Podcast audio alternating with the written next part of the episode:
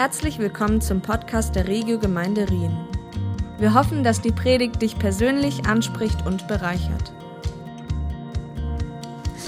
Die eine sieht das schon ein schönes Bild und Fran muss schon besonders lachen. Vielleicht wird sie dann später euch auf der Burg Röttle auch noch erzählen, warum. genau. Wir sind eine Gruppe von Open Doors, die letzten Sonntag zurück, also vor einer Woche, haben dürfen im schönen Ägypten sein. Und ihr habt in dieser Zeit Serie über Strom abgeschlossen mit dem Bibelvers, den ich euch gerade vorlesen werde, den ich finde, sehr gut zu diesem Bild auch passt. Schaut nach vorne, denn ich will etwas Neues tun. Es hat schon begonnen. Habt ihr es noch nicht gemerkt? Durch die Wüste will ich eine Straße bauen. Flüssen sollen in der öde Gegend fließen. Und während ihr hier vor einer bildlichen, geistlichen Wüste gesprochen, sind wir selber in der Wüste gewesen. Und wie das Kamel haben wir rausgeschaut und auch unseren Blick weiten auf das, was Gott am tun ist und wo er auch in Ägypten Neues lässt hervorspringen. Wir sind eine Gruppe von 14 jungen Leuten, die wir auch noch ein Bild haben, die sind hingegangen mit dem Gedanken, dass wir wirklich Christen in Ägypten kennenlernen, von ihren Situationen hören und sie auch ermutigen, dran zu bleiben. Und auch hier bei diesem Bild ist das Strombild für uns sehr äh, praktisch geworden. Es sind ungefähr 44 Grad bei den Ägypten, äh, bei den Pyramiden um die 50 Grad sogar und die inneren Ströme sind auch geflossen. und wir haben uns auch gesehen nach dem ewigen Wasser. Aber wirklich auch geistlich ist es für uns ähm, mega spannend gewesen, was wir erlebt haben und wir möchten euch heute ein bisschen damit reinnehmen, zum zu hören, wo Gott am Neues tun ist, wo Gott am Sachen aufbrechen ist. Und ich glaube, was uns als ganze Gruppe extrem berührt hat, ist zu hören, wie Christen einfach dranbleiben und Gott äh, anbeten, auch in den grössten Herausforderungen drinnen, dass trotz auch geistlicher wüsten Situationen, wo wir heute werden davon hören, sie den Blick hoffnungsvoll auf Jesus richtet und es uns selber mega berührt hat, auch unseren Blick immer wieder auf Jesus zu richten. Und ich freue mich, dass ihr dann auch alle noch ein bisschen erzählen was euch persönlich bewegt hat. Ich möchte euch heute mitnehmen und auch euch bitten, das Herz weit aufzutun, zum hören, was Gott so macht in so einem Land und vielleicht das auch für uns heißt, was es eben heißt, für die gute Nachricht unterwegs zu sein. Für das neue Königreich und die neuen Werte, die Jesus in dieser Welt hat verkündet und wo wir erneut haben gemerkt, dass die auf eine Welt prallen, die auch sehr herausfordernd kann sein kann. Mich hat sehr bewegt, nochmal neu zu durchdeklinieren, was es heißt, dass wir Kind vom Licht sind und in der Welt leben und sollen leuchten.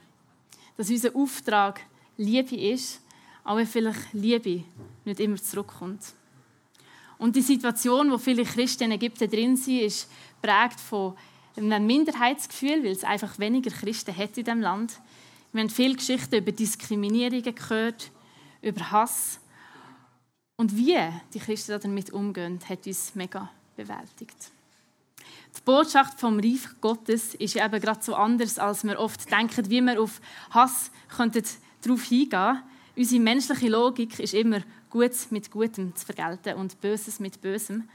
Aber Jesus hat das radikal umgekehrt. Er fordert uns auf, das Böse mit Gutem zu überwinden und trotz unserer Berufung weiter zu segnen. Und in einem Land, wo in der Religionsverfassung zwar Religionsfreiheit steht, aber die nicht so offiziell gelebt wird, ist das natürlich noch mal viel schwieriger. Ägypten ist ein Land, wo der Islam vorherrschend ist und Christen dürfen dort ungefähr frei leben, aber was das genau heißt, haben wir dann auch noch etwas anders gesehen.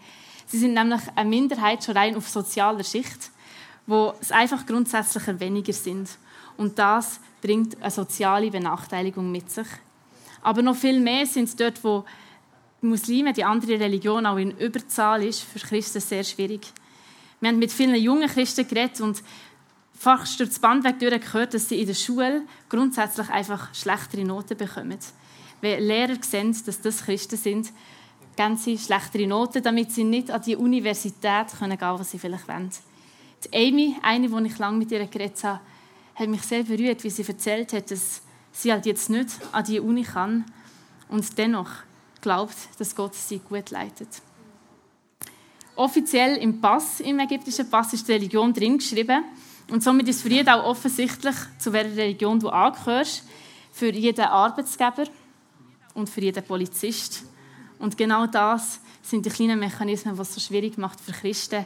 Wenn sie in einem Rechtsfall sind, sieht man, dass sie Christen werden und wir sehen eine strukturelle Benachteiligung. Und auch bei Arbeitssuche, gerade auch bei vielen jungen Christen, ist Arbeitslosigkeit ein grosses Thema, weil aufgrund dem kleinen Wörtchen vor christlicher Religionszugehörigkeit das sehr schwierig wird.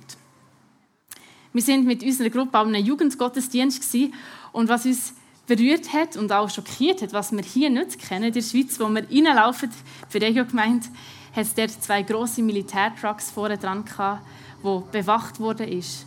Und das auch nicht aus irgendwelchen Gründen, sondern weil es immer wieder in Kairo gerade besonders zu feindlichen Taten gegen Christen kommt, wo wir auch im letzten Jahr von Open Doors fünf Mordfälle zu verzeichnen haben und wo das eine feindliche Umgebung ist für Christen. Und trotz dem allem haben wir in allen Gottesdiensten, wo wir waren, ungefähr das gleiche Thema gehört, nämlich das Thema von Feindesliebe. Das Thema, von wie Jesus uns auffordert, in einer solchen Umgebung zu leben.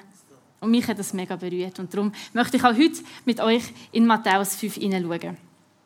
Es ist das Kapitel, wo Jesus Seligpreisungen bringt und eigentlich seine neue Agenda für sein Königsreich sagt. Er dreht alles um. Arme verspricht er das Himmelreich. Trauernde nennt er glücklich und die, die nach der Gerechtigkeit hungern und sie vielleicht noch nicht sehen, denen verspricht er, dass sie satt sollen werden. Jesus spricht auch die selig, die verfolgt werden und sagt, ihnen gehört das Himmelreich. Schon wieder die Logik, wo alles umdreht, alles, was eigentlich nach menschlicher Sicht nicht Sinn macht. Aber im Reich von Gott ist das anders. Es ist ein Reich nicht von dieser Welt. Und ich nehme an, als Jesus seine Seligpreisungen erzählt hat, sind einmal mal alle Jünger geschockt erstaunt und auch fasziniert, dass bei ihm alles anders läuft. Und dann fängt Jesus an, dass es nicht nur eine Agenda ist, eine Idee, sondern es auch ganz praktisch wird. Dass wir uns in seinem Reich auch anders verhalten sollen. Und er fängt an, über eine himmlische Ethik auch zu reden in Matthäus 5. Seine Zuhörer sind ja die meisten Juden und haben sich bestens schon mit dem Gesetz Gottes auskennt und sind sicher sicher gewesen, dass sie wissen, was er jetzt sagt, dass sie wissen, dass man die Nächsten lieben soll, dass man nicht morden soll, etc. etc. Doch auch hier legt Jesus eigentlich nochmal eine Schippe drauf und stellt sie wieder vor den Kopf. Er geht über die Ethik raus. Jesus spricht nicht nur der Mord schuldig, sondern sagt sogar, dass wer seine Brüder beleidigt und Sünd schon nach dem Gesetz schuldig gesprochen wird. Radikal wie Jesus da ist, sagt er, dass wir nicht nur auf das Äußere schauen sollen, sondern auf das innere menschliche Herz. Und so bringt er zum einen das moralische Gebot eins höher, aber auch das Gebot der Liebe. Und das möchten wir zusammen lesen aus Matthäus 5, Vers 44 bis 48, wo Jesus sagt. Mit der Kamel. Ihr wisst, dass es heißt, du sollst deinen Mitmenschen lieben und du sollst deine Feinde hassen. Ich aber sage euch, liebt eure Feinde und betet für die, die euch verfolgen. Damit erweist ihr euch als Söhne eures Vaters im Himmel, denn er lässt seine Sonne über Bösen und Guten aufgehen und er lässt es regnen für Gerechte und Ungerechte. Wenn ihr nur die liebt, die auch euch Liebe erweisen, was für einen Lohn habt ihr dafür zu erwarten? Nun, das ist nicht sogar die Leute wie die Zolleinnehmer. Und wenn ihr euch nun euren Brüder, Freund, zu euren Brüdern freundlich seid, was tut ihr damit Besonderes? Tun das nicht sogar die Heiden, die Gott nicht kennen? Ihr aber sollt vollkommen sein, wie euer Vater im Himmel vollkommen ist. Nächste Liebe ist etwas, was eigentlich unserer menschlichen Logik entspricht. Und Jesus wertet das hier gar nicht so hoch, weil das sogar Zoll einnehmen tun. Die zu lieben, die einem auch lieben, ist einfach und eigentlich auch nicht so Besonderes. Ich aber sage euch. Und hier dreht Jesus plötzlich wieder alles einmal um. Alle menschliche Logik über den Haufen geschmissen und er bringt etwas ganz Neues rein. Die zu lieben, die einmal feindlich sind, sind, das widerspricht am natürlichen Mensch. Ich glaube, Nächstenliebe ist etwas, das grundsätzlich jeder Mensch auf der Welt wird bejahen Auch die meisten Religionen finden sie das gut, wer etwas einem tut, dem auch zu lieben. Aber hier macht Jesus eine Aussage, wo auf das Mal ganz vieles anderes über seine Liebe aussagt. Der Bonhoeffer hat das so gesagt: Liebe zum Bruder wäre ein missverständliches Gebot, denn das kann ja jeder tun. Aber die Liebe zum Feind, die macht unmissverständlich klar, was Jesus will. Auf das Mal wird klar, dass er von einer ganz anderen Dimension von Liebe spricht. Ich glaube, Feindesliebe ist etwas, was sogar unsere Begrifflichkeiten von Gut und Böse komplett über den Haufen wirft, weil das gar nicht natürlich geht. Jesus hat den Satz aber nicht nur rausgehauen, um uns jetzt, äh, weiss ich was, für einen grossen Auftrag zu geben. Irgendein neues ethisches Konstrukt, das wir auch nicht halten können, sondern wenn wir sein Leben anschauen, das, was Jesus gemacht hat, er, der seine Feinde bis zum Schluss hat geliebt, ist er das Beispiel par excellence, was Feindesliebe anbelangt.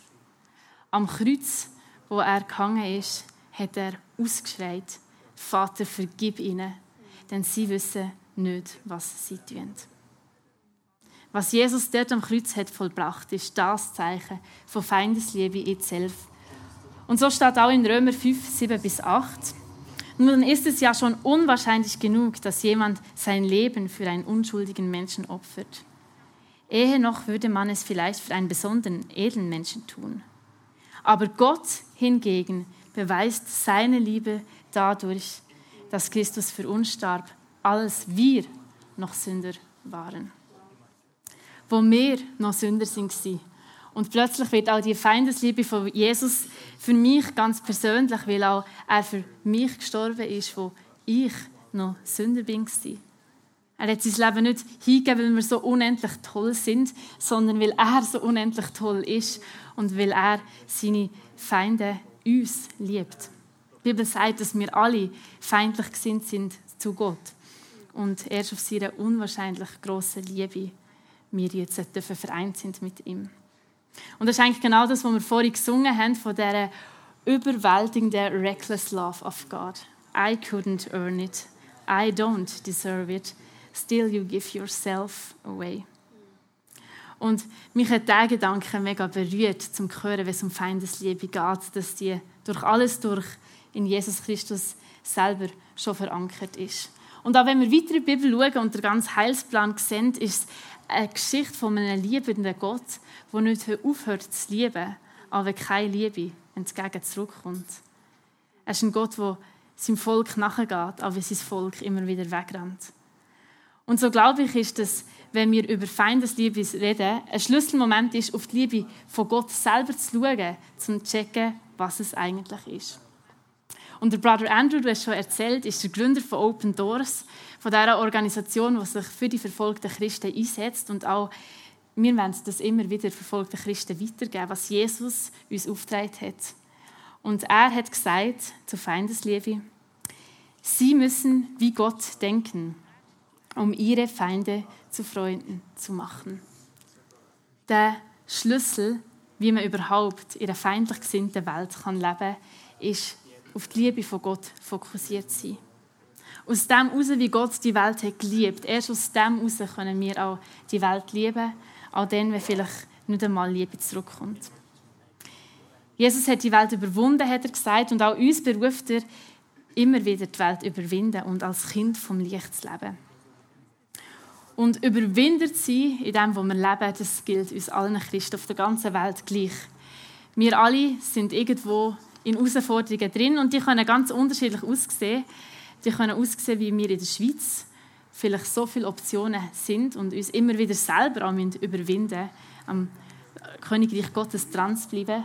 Oder eben von dem, wo wir auch in Ägypten haben gehört, wo es gegen außen schon sehr schwierig ist und man immer wieder dort muss überwinden, sein Nächsten auch zu lieben. Und das ist herausfordernd.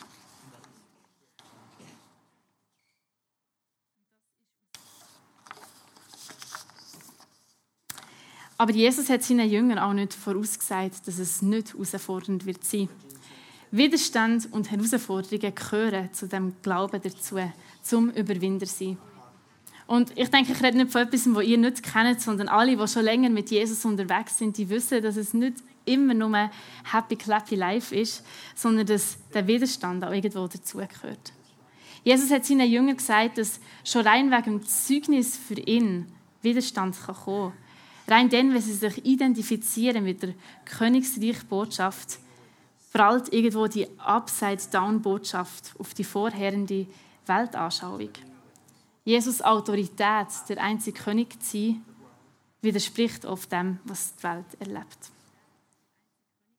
Und so sind wir als Christen immer wieder aufgefordert, in diesem Kampf auch zu überwinden und dran zu bleiben. Wie schon vorhin gesagt, ganz egal, ob wir jetzt in der Schweiz oder in Ägypten gerade sind. Und mir hat es so gut getan, uns hat es, glaube ich, allen so gut getan, mal rauszukommen aus unserer Schweizer Bubble, auf ein Ägypten zu reisen und zu hören, mit welchen Situationen sie denn am Struggle sind. Ganz ehrlich, ich bin momentan selber in einem Prozess, wo es für mich mehr als herausfordernd ist, im Glauben dran zu bleiben, auszuharren und irgendwie immer wieder zu überwinden. Aber mir hat es so gut getan, zu hören, dass auch andere Christen in diesem Kampf sind und dass wir zusammenstehen uns an den Händen fassen, auch wenn wir es vorher noch gar nicht haben gesehen zu merken, doch, wir sind zusammen unterwegs in einem Kampf und wir wollen zusammen beten und auf das eine uns fokussieren. Ich habe ein Bild mitgebracht von einem wunderschönen Ort, wo wir sind hier in der südlichen Provinz. Ein wunderschönes Panoramabild mit dem Nil. Wir hatten ein mega tolles Hotel. Aber die Idylle von dem Bild, die ist nicht ganz echt, wenn wir die Realität hinten anschauen. Das ist die Provinz in Ägypten, wo Open Doors die meisten Brutalitäten gegen Christen zu verzeichnen hat. Dort, wo wir waren und mal ganz andere Geschichten zu hören haben bekommen. Es ist eine Brutstätte dort für den radikalen Islamismus. Viele Salafisten sind dort und es gibt immer wieder eine hohe Anzahl von Anschlägen gegen Kirchengebäude, gegen Häuser von Christen und auch gegen junge Menschen.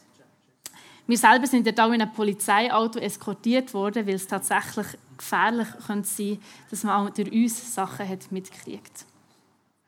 Und etwas, was uns ganz besonders bewegt hat, wo wir sind unterwegs waren dort, ist zu hören, wie es jungen Christen, auch insbesondere jungen Mädchen geht. Und mich hat es in meinem Herzen tief neu berührt und ich glaube, Gott hat mir auch eine Last aufgelegt, für das neu und mehr zu beten. Nämlich ist im letzten halben Jahr sind zwischen 20 und 30 junge Mädchen entführt worden, die Christinnen sind. Und da dahinter steckt auch eine Agenda, die Kirche einfach schwächer zu machen. Die Mädchen sind von ihrer Familie weggekommen mit dem einzigen Grund, weil Leute sie wollen zum Islam konvertieren und wegbringen. Bis heute hat man viele von ihnen nicht gefunden und weiß nicht, wo sie sind. Das ist für die Familie mega schlimm. Aber noch viel schlimmer ist, dass wenn die Familie zur Polizei gehen und wenn etwas dagegen tun, gegen dass ihre Mädchen sind weggekommen, dass die Polizei ihnen nicht große Aufmerksamkeit schenkt. Dass ziemlich schnell der Fall abgestempelt wird, von, dass das eine junge Frau war, die konvertiert ist, die jetzt mit einem radikalen äh, Muslim verheiratet ist und vielleicht ja, gar nicht mehr Kontakt mit der Familie will haben. Und so wird auf der Polizei, wie sie uns erzählt haben, manchmal schon nach drei Tagen die Akte geschlossen. Und die Familie kann nichts tun. Und uns hat mega bewegt, als Gruppe dort zu sein und für das zu beten, dass Gott die Akte nicht schließt, sondern dass Gott genau weiß, wo die Mädchen jetzt auch sind und welche Schicksal sie ertragen. Und auch, dass wir Christen, die eins sind im Geist, die Akte auch nicht schließen wollen, sondern dass wir für die Mädchen weiterbeten und dranbleiben, dort, wo sie sind. Und wir hatten auch ein Meeting mit anderen jungen Frauen, die uns erzählt haben, wie das so in ihrem Dorf ist, wo selber zwei Freundinnen hatte, die weggekommen sind. Und es hat mich tief berührt, von ihr auch zu hören. Partner von Open Doors und das, was die Arbeit dort macht, ist, dass sie gerade für diese jungen Frauen ein Ministry aufbauen, wo sie nicht nur geistliche, sondern auch psychologische Hilfe bietet. Gerade für Mütter, die ihre Töchter vermissen, für Freundinnen, die irgendwie die Geschichte haben mitbekommen und wirklich Würde in das Leben hineinsprechen, Identität und auch eine Festigkeit im Glauben. das hat uns mega berührt, um dort ein Teil davon zu sein. Und wenn wir das so die Geschichten hören, können wir uns gar nicht vorstellen, wie kann man nur noch leben als Christ in so einem Umfeld. Und ein Mädchen, das dort zu uns gesprochen hat, das ungefähr gleich alt ist wie ich, sie ist vorgestanden und hat erzählt mit leuchtenden Augen, wie sie so begeistert ist von Jesus Christus. Wie sie weiß, dass das Evangelium ihr Mehrwert ist als alles andere. Und sie hat ein Vier-Punkte-Bändchen getragen. Und das machen wir vielleicht hier bei uns in der Schweiz auch, aber in so einem Umfeld, wenn du das Vier-Punkte-Bändchen trägst, dann ist das overall ersichtlich, zu welcher Religion du gehörst. Und mich hat es tiefer gegriffen, wie mutig sie dennoch in das Vier-Punkte-Bändchen trägt und wie sie es nicht nur trägt, sondern will erzählen, was Jesus große Liebe hat gemacht und sie hat mir gesagt in einem Gespräch zu zweit, dass sie glaubt, dass die einzige Hoffnung in so einer, Religion, in so einer Region ist, dass die Leute, die Böses tun, die Liebe von Jesus erfahren. Weiter sind wir auch noch in einer anderen Kirchengemeinde Genau, das wäre hier. Wo wir haben gesehen bei der orthodoxen Kirche, wie Christen dort eben in diesen feindlichen Umgebungen leben und Johannes hat einmal gefragt, wie sie das denn für sie ist, Feindesliebe zu leben, gerade wenn so viele Anschläge passieren, wie das für sie ist. Und mich hat es auch berührt, wie ehrlich sie haben gesagt, dass das eine der grössten Herausforderungen ist. Er hat erzählt, dass er so vieles hat erlebt, wo er in die Schule geschlagen wurde aufgrund von seinem Glauben, wo er die Nachbarn in das Haus angezündet wurde aufgrund von ihrem Glauben und dass er dennoch struggelt, aber will die muslimischen Nachbarn lieben mit dieser einen göttlichen Liebe. Mich hat es mega berührt, wie man trotz all diesen Anschlägen diese geistliche Haltung haben kann. Und er hat uns auch gebeten, dass wir ihn für sie beten, dass sie Überwinder sein dürfen und die Liebe bringen. Auch eine Geschichte, die uns sehr berührt hat, war, wie die Christen dort leben und miteinander unterwegs sind und dass es dennoch ein Zeugnis gibt, auch gegen außen. Also sie machen für äh, junge Schüler und Schülerinnen einen Nachhilfeunterricht, wo hilft, dass sie in der Schule besser werden. Und auch dort hat es eine Bandbreite gegen außen, dass sogar mal ein radikaler Muslim ist fragen, ob nicht die Christen bitte auch so einen Nachhilfeunterricht bei ihnen in der Moschee können gestalten können, weil sie merken, dass diese Liebe für die Gesellschaft so einen grossen Impact hat. Auch hier sehen wir noch ein weiteres Bild, wo wir sind in der Cave Church, nennt sie sich, im Felsen drin, in einer sehr speziellen Region. Und was uns dort sehr ermutigt hat, mit im Gottesdienst umzuschauen und zu merken, dass dort auf einmal doch ganz viele Muslime sind gesessen. Und dass die Leute im blauen T-Shirt, die zu den ähm, Kirche haben gehört, neben dir sind geguckt, für sie entbettet und für sie dran sind, sie, sie im Glauben zu unterstützen. Unsere Reiseleiterin hat uns dann erzählt, dass immer wieder es Muslime gibt, die christliche Gottesdienste besuchen, aus unterschiedlichen Gründen. Das kann zum einen sein, dass sie Gebetsanliegen haben, die in ihrer Religion nicht beantwortet werden und sie darum suchen, auch noch den christlichen Gott zu bitten, dass er Wunder tut in ihrem Leben. Es kann sein, dass die Frauen in ihrem Herz Jesus schon nachfolgen, aber es noch schwierig ist, gegen außen alles abzulegen und sie dennoch die Äußerlichkeit von einem Muslim ertragen oder dass sie ja, einfach kommen, weil sie mal gewundrig sind. Und uns berührt, wie Christen offen sind und die Leute willkommen heißen, ihnen einen Platz zuweisen, sie begrüßen im Gottesdienst und Feindesliebe sozusagen par excellence auch leben und wie es das für uns könnte heißen. Die Fran, Johannes und Francesca sind auch mit dabei und haben ganz und Rebecca, die werden jetzt uns auch noch kurz erzählen, was euch so bewegt hat. Und dürfen alle drei miteinander raufkommen und erzählen, was für euch so bewegend ist. yes. Ja, ja. Also ich fange mal an als Fran und Francesca. Sorry. nee, alles gut. Ähm, Genau, wir waren in der südlichen Region, dort, wo ihr das richtig schöne Bild gesehen habt, ähm, und haben einen Jugendgottesdienst besucht. Und dort fand ich es richtig wertvoll zu sehen, wie wir uns einander im Glauben bekräftigt haben. Zwei von uns, also ich und noch jemand anderes, haben dann unser Zeugnis erzählt unsere Lebensgeschichte. Und ich habe noch nie wirklich diese, diese Bereiche von meinem Leben so stark ähm, gehighlightet in der Geschichte. Aber tatsächlich habe ich gesagt, hey Gott, führ mich einfach, wenn ich mein Zeugnis erzähle.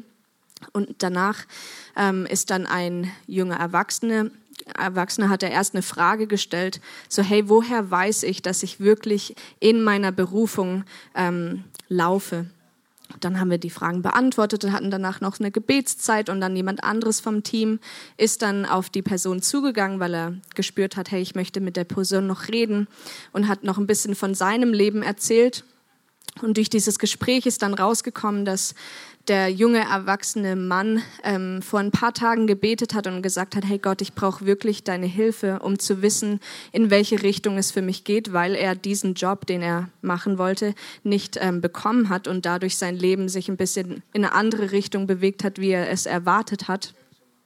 Und er dann wie gemerkt hat, hey, eigentlich den Frieden Gottes nachzufolgen, zu merken, wenn ich mit Gott unterwegs bin und er mir den Frieden gibt, dann bin ich auf dem richtigen Weg.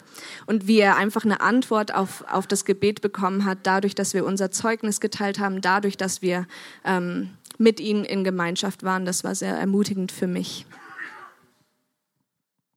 Danke. Rebecca? Ja, mein Name ist Rebecca. Ja. Spaß. Genau, ich möchte auch eine Geschichte von der südlichen Region teilen, tatsächlich. Ähm, wir hatten da eine Zeit mit dem Pastor, der uns da viel von den Situationen erzählt hat, ähm, die Melody auch schon erwähnt hat. Ähm, eben viele Mädchen werden entführt, ganz viel Kriminalität, wo die Polizei einfach nicht hilft, weil es Christen sind. Und dann brennt halt mal ein Gebäude einfach ab. genau, und er hat uns da vieles erzählt, was uns echt mitgenommen hat. und trotzdem hat er am Ende irgendwie ganz klar gesagt, dass es wie ein Segen ist, ähm, all diese Probleme zu haben und diese Herausforderungen zu haben, weil sie dadurch die Möglichkeit haben, schneller und tiefer im Glauben zu wachsen. Und es war einfach unglaublich. Also das hat uns wirklich alle sehr, äh, sehr getroffen. Und das ist was, was bei mir echt geblieben ist, wo ich echt mitnehmen konnte und gesagt habe, hey, ich kann nur staunen.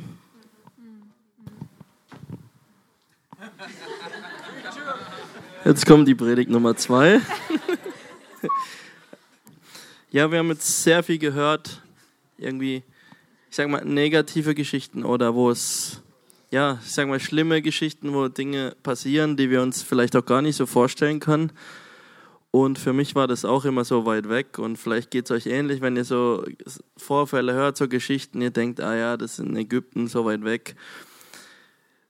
Für mich war es beeindruckend, dass es trotz diesen negativen Schlagzeilen auch wirklich Hoffnung gibt in dem Land.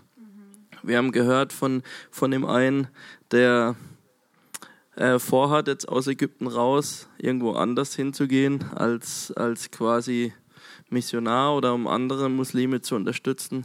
Wir waren, ähm, wir haben ja neben dem, dass wir klassische Touristen waren, waren wir in sehr vielen Kirchen. Ähm, und auch das finde ich sehr faszinierend, obwohl es sehr viele ähm, Muslime und Moscheen gibt, gibt es auch unheimlich viele Kirchen. Es gibt neben evangelischen oder Freikirchen gibt es die traditionelle koptische Kirche. Äh, die Theologen unter uns dürfen mich jetzt korrigieren, wenn ich Mist erzähle. Äh, sehr früh hat sich die koptische orthodoxe Kirche von der katholischen Kirche abgespalten. Das heißt, hier in Europa war die katholische Kirche und die koptische Kirche war dann ähm, in Middle East oder in Ägypten. Und in dem, daher gibt es sehr viele traditionelle Kirchen. Es ist auch ein traditioneller Glaube mit islamischem, äh, nicht mit, äh, Entschuldigung, mit arabischem Einfluss. Und das fand ich sehr faszinierend, diesen christlichen Glauben in der arabischen Kultur adaptiert. Das heißt, es sind nicht Gottesdienste, wie wir es kennen. Es sind auch im Lobpreis vielleicht mal orientalische, arabische Klänge drin, wo es erstmal ein bisschen schräg klingt, aber es ist wirklich authentisch in, der, in der, dieser Kultur verankert. Und eben, es gibt sehr viele äh, Kirchen, die auch ähm, besucht werden, die, ähm, die aktiv sind. Was aber ähm, eine Schwierigkeit ist, die koptische Kirche ist sehr traditionell die evangelischen Freikirchen sind eher halt, ja, ein Kontrastprogramm dazu. Und wir haben auch gehört, dass es auch innerhalb von den Christen manchmal Reibereien deswegen gibt. Und Kathy, vielleicht kannst du nochmal das Bild von der Cave Church ähm, zeigen. das war ein, wirklich ein, ein, super Beispiel. Als jemand, der mit ein paar Leuten hier früher übergemeindliche Jugendgottesdienste gemacht hat, hier in, in der Cave Church, die ist offen für jeder und sie haben es geschafft, dass die koptische Kirche mit den, mit den Evangelikalen zusammen Gottesdienst feiern. Das heißt, erst war, als wir jetzt da waren, war der Gottesdienst auf Arabisch, sonst manchmal ist es auch auf Koptisch. War zuerst der koptische Teil und sie haben, haben gesungen, ähm, klang auch sehr arabisch, aber es waren halt, es waren liturgische Gebete. Dann war der evangelikale Lobpreis, eher so wie wir es kennen, also ein bisschen freier, sag ich mal. Und dann hat der koptische Priester hat die Predigt gemacht. Und er hat sehr klar gepredigt über die Bergpredigt. Wirklich, die haben keinen kein Platz für Wischiwaschi-Evangelium, sondern er hat sehr klar gepredigt. Und das so zu erleben und in dem ganzen Setting, wie Melody vorhin erwähnt hat, waren einfach viele Muslime auch da. Und zu sehen, dass wir hören immer von dem Hass oder von der Unterdrückung, dass die in Demut zu dem Gottesdienst kommen und sagen, Herr, ich brauche Hilfe, meine Religion hilft mir nicht. Und dass die Christen offen sind und mit den Leuten reden und mit den Leuten beten, das hat mich wirklich tief berührt. Deswegen, es ist eine Hoffnung da. Wir waren noch in einer anderen koptischen Kirche, da war es unten, es gab oben einen Gottesdienstraum und unten war quasi so ein bisschen wie ein Gewölbekeller, wo ganz viele Tafeln an der Wand waren. Und dann wurde uns erklärt, die Tafeln, das sind Gebetserhörungen von Muslimen. Das heißt, die sind in die Kirche gekommen, in ihrem Leid, in ihrer Not, haben für sich beten lassen und Gott hat sie erhört. Und dann sind sie aus Dankbarkeit hin und haben diese Tafeln machen lassen. Und teilweise wirklich sehr aktuell und sehr konkrete und menschliche Themen. Und ja, das hat, dieser Urlaub hat mir wirklich auch selber so das Herz geöffnet oder auch irgendwie mich freundlicher stimmen lassen gegen den muslimischen Hintergrund. Ich muss gestehen, ich war da manchmal irgendwie auch so ein bisschen so, wow, und hatte so ein negatives Bild. Aber es hat, es hat was in mir bewegt und ja, da, da ist was passiert. Ähm, ich bin Anfang des Jahres, nachdem wir in Bedford waren, schon mal hier gestanden und habe äh, von der Predigt erzählt, wo wir ermuntert wurden, äh, Bücher auch von anderen, also von Christen aus anderen Kulturen zu lesen. Einfach auch, weil jetzt wie da, die Christen sind im arabischen Kontext und der ist sicherlich ähnlicher zur Bibel, wie wir heute, wie wir als europäische Kultur meinen, wir sind so die wahren Christen vielleicht, oder wir, wir haben jetzt jahrhundertelang Christen ausgesendet, aber die, die Kirche ist ja eigentlich ganz woanders entstanden. Und jede Kultur hat auch irgendwo seine Schwierigkeit und Herausforderung. Und wir dürfen, glaube ich, wirklich unser Stolz ablegen und von anderen Kulturen oder Christen aus anderen Kulturen lernen. Und ein Buch, was ich äh, jetzt die letzten Monate so immer wieder gelesen habe, ist dieses hier von Yasser Erik, äh, Hass gelernt, Liebe erfahren. Und er ist ähm, einer hardcore-islamischen Familie aufgewachsen im Sudan, äh, die auch in den Krieg gezogen sind gegen Christen, gegen Israel. Und er hat Liebe erfahren durch Jesus, er hat Vergebung erfahren. Und in dem Buch äh, lernt man sehr stark so den, ich sag mal, den islamischen, muslimischen Hintergrund kennen, auch wie, was die Schwierigkeiten sind, jetzt für so gerade ähm, starke Sippen und Familien da rauszubrechen und was es bedeutet, Christ zu werden. Auch er gibt ganz viele Tipps, wie man als Christ vielleicht anders auf Muslime zugehen sollte oder könnte, wie es bisher gemacht wurde. Und wirklich sehr zu empfehlen, mal sich auf was anderes äh, einzulassen, wie jetzt vielleicht eine ja, Biografie von einem westlichen Missionar. Und wenn ihr Interesse habt, dürft ihr gerne auf Melody zukommen. Das ist so ein bisschen Schleichwerbung am Rande. Aber es hat, es hat wirklich, äh, ich habe es fertig gelesen, jetzt nach Ägypten oder im Flugzeug. Und dann kam auch gerade eine Geschichte vor von einem Anschlag, wo wir in der, in der Kirche waren. Und es hat wirklich eine Verbindung und, und öffnet etwas. So, jetzt habe ich genug geredet. Genau, ich habe noch mal was äh, kurzes, kleines. Ähm, und zwar eben, als wir in der südlichen Region waren, haben wir viele ähm, junge Erwachsene getroffen, ähm, Zeugnisse ausgetauscht. Ähm, und im Anschluss ähm, haben sie, sind sie aufgestanden und haben gesagt, wir wollen für euch beten. Mhm. das war echt unglaublich stark. Wir haben uns dann in die Mitte gestellt, die haben einen Kreis um uns gebildet und mit Hände gehalten und haben für uns gebetet. Ähm, dann haben wir das umgedreht. Äh, wir waren ein paar weniger, aber äh, trotzdem haben wir für sie gebetet. Ähm, es war aber einfach so unglaublich stark. Also sie sind unterdrückt, sie kämpfen in diesen Situationen, sie hören sich an, wie es uns geht und beten für uns. Genau. Dankeschön. Cool.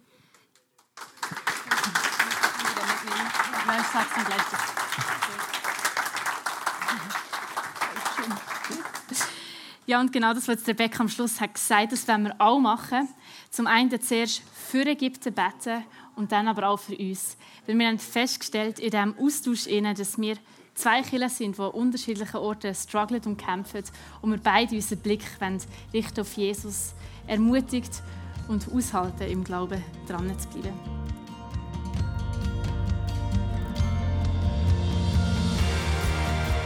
Es freut uns, dass du heute zugehört hast.